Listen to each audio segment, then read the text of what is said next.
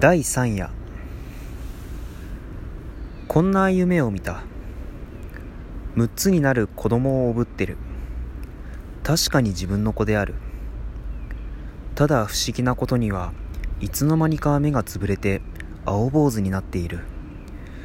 自分が「お前の目はいつつぶれたのかい?」と聞くと「何？昔からさ」と答えた。声は子供の声にそういないが言葉つきはまるで大人である。しかも対等だ。左右は青田である。道は細い。詐欺な詐欺の鍵が闇に刺す。田んぼへかかったね。と背中で言った。どうしてわかる？と顔を後ろへ振り向けるようにして聞いたらだって詐欺が泣くじゃないか。と答えた。すると詐欺が果たして二声ほど泣いた。自分は我が子ながら少し怖くなった。こんなものを背負っていてはこの先どうなるかわからない。どこかうっちゃるところはなかろうかと向こうを見ると闇の中に大きな森が見えた。あそこならばと考え出す途端に背中で「ふふん」という声がした。何を笑うんだ？子供は返事をしなかった。ただ「お父さん重いかい?」と聞いた「重かはない」と答えると「今に重くなるよ」と言った。自分は黙って森を目印に歩いていった。他の中の道が不規則にうねってなかなか思うように出られない。しばらくすると二股になった。自分は股の根に立ってちょっと休んだ。石が立ってるはずだがなと小僧が言った。なるほど八寸角の石がくぼなるほど八寸角の石が腰ほどの高さに立っている。表には左左ひく日が久保右堀田原とある。闇なのに赤い字が明らかに見えた。赤い字はイモリの腹のような色であった。左がいいだろう。と小僧が命令した。左を見るとさっきの森が闇の影を高い空から自分らの頭の上へ投げかけていた。自分はちょっと躊躇した。遠慮しなくてもいい。と小僧がまた言った。自分は仕方なしに森の方へ歩き出した。腹の中ではよくめくらのくせに何でも知ってるな。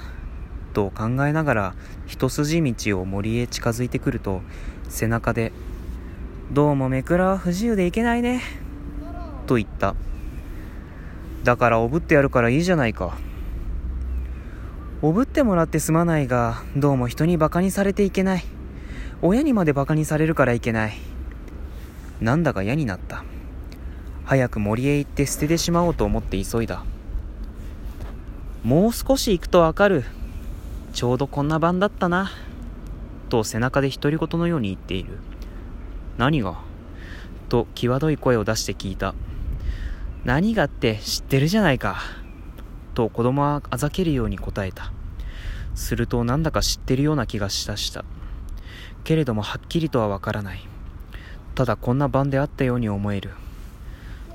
そうしてもう少し行けばわかるように思える。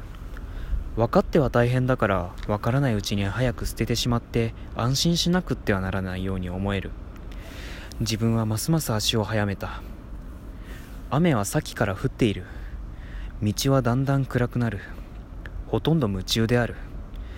ただ背中に小さい小僧がくっついていてその小僧が自分の過去現在未来をことごとく照らして寸分の事実も漏らさない鏡のように光っている。しかもそれが自分の子である。そうしてめくらである。自分はたまらなくなった。ここだここだ。ちょうどその杉の根のところだ。雨の中で小僧の声ははっきり聞こえた。自分は自分は覚えずとどまった。いつしか森の中へ入っていった。一見ばかり先にある黒いものは確かに小僧の言う通り杉の木と見えた。お父さん、その杉の根のところだったね。うん、そうだ。と思わず答えてしまった。文化5年辰年だろう。なるほど文化5年辰年らしく思えた思われたお前がお,、ま、お前が俺を殺したのは今からちょうど100年前だね自分はこの言葉を聞くや否や今から100年前文化5年の辰年のこんな闇の晩にこの杉の根で一人のめくらを殺したという自覚が忽然として頭の中に起こった。俺は人殺しだったんだな。と初めて気がついた途端に背中の子が急に石地蔵のように重くなった。今日はここまでにしたいと思います。相変わらず舌が回んねえです。うーん本当にねこの滑舌の悪さと感情のこもらなさが本当にこうもう嫌になるんですけどまあそれでもねちょっとね、期待に応えたいということで、ちょっと夢十夜を読ませていただいております。うん、本当にね、慣れないもんですが、ね、なかなかこの夢十夜というお話面白いですね。なんかもう、まあ、とにかくそんな感じでこれからも夢十夜を読んでいくつもりでありますので、ぜひ皆さんこれからもどうぞよろしくお願いいたします。さて、この夢十夜というか大京の朗読シリーズ、ご感想、ご意見、ご指摘などございましたら、代表の質問箱、ペイングの方にて受け付けております。また、ツイッターの ID、アットマーク、tousles811-811 すべて小文字で、トゥレジュア811まで、えー、ダイレダイレクトメッセージやリプライなどでも受け付けておりますので、ぜひお気軽に大表へのご感想、ご意見、ご指摘などを送ってくださればなというふうに思っております。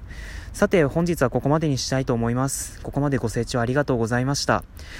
次回の朗読をまた楽しみにしていただければなというふうに思っております。お相手は、喉がカラッカラな10日、大表でした。それでは次回をお楽しみに。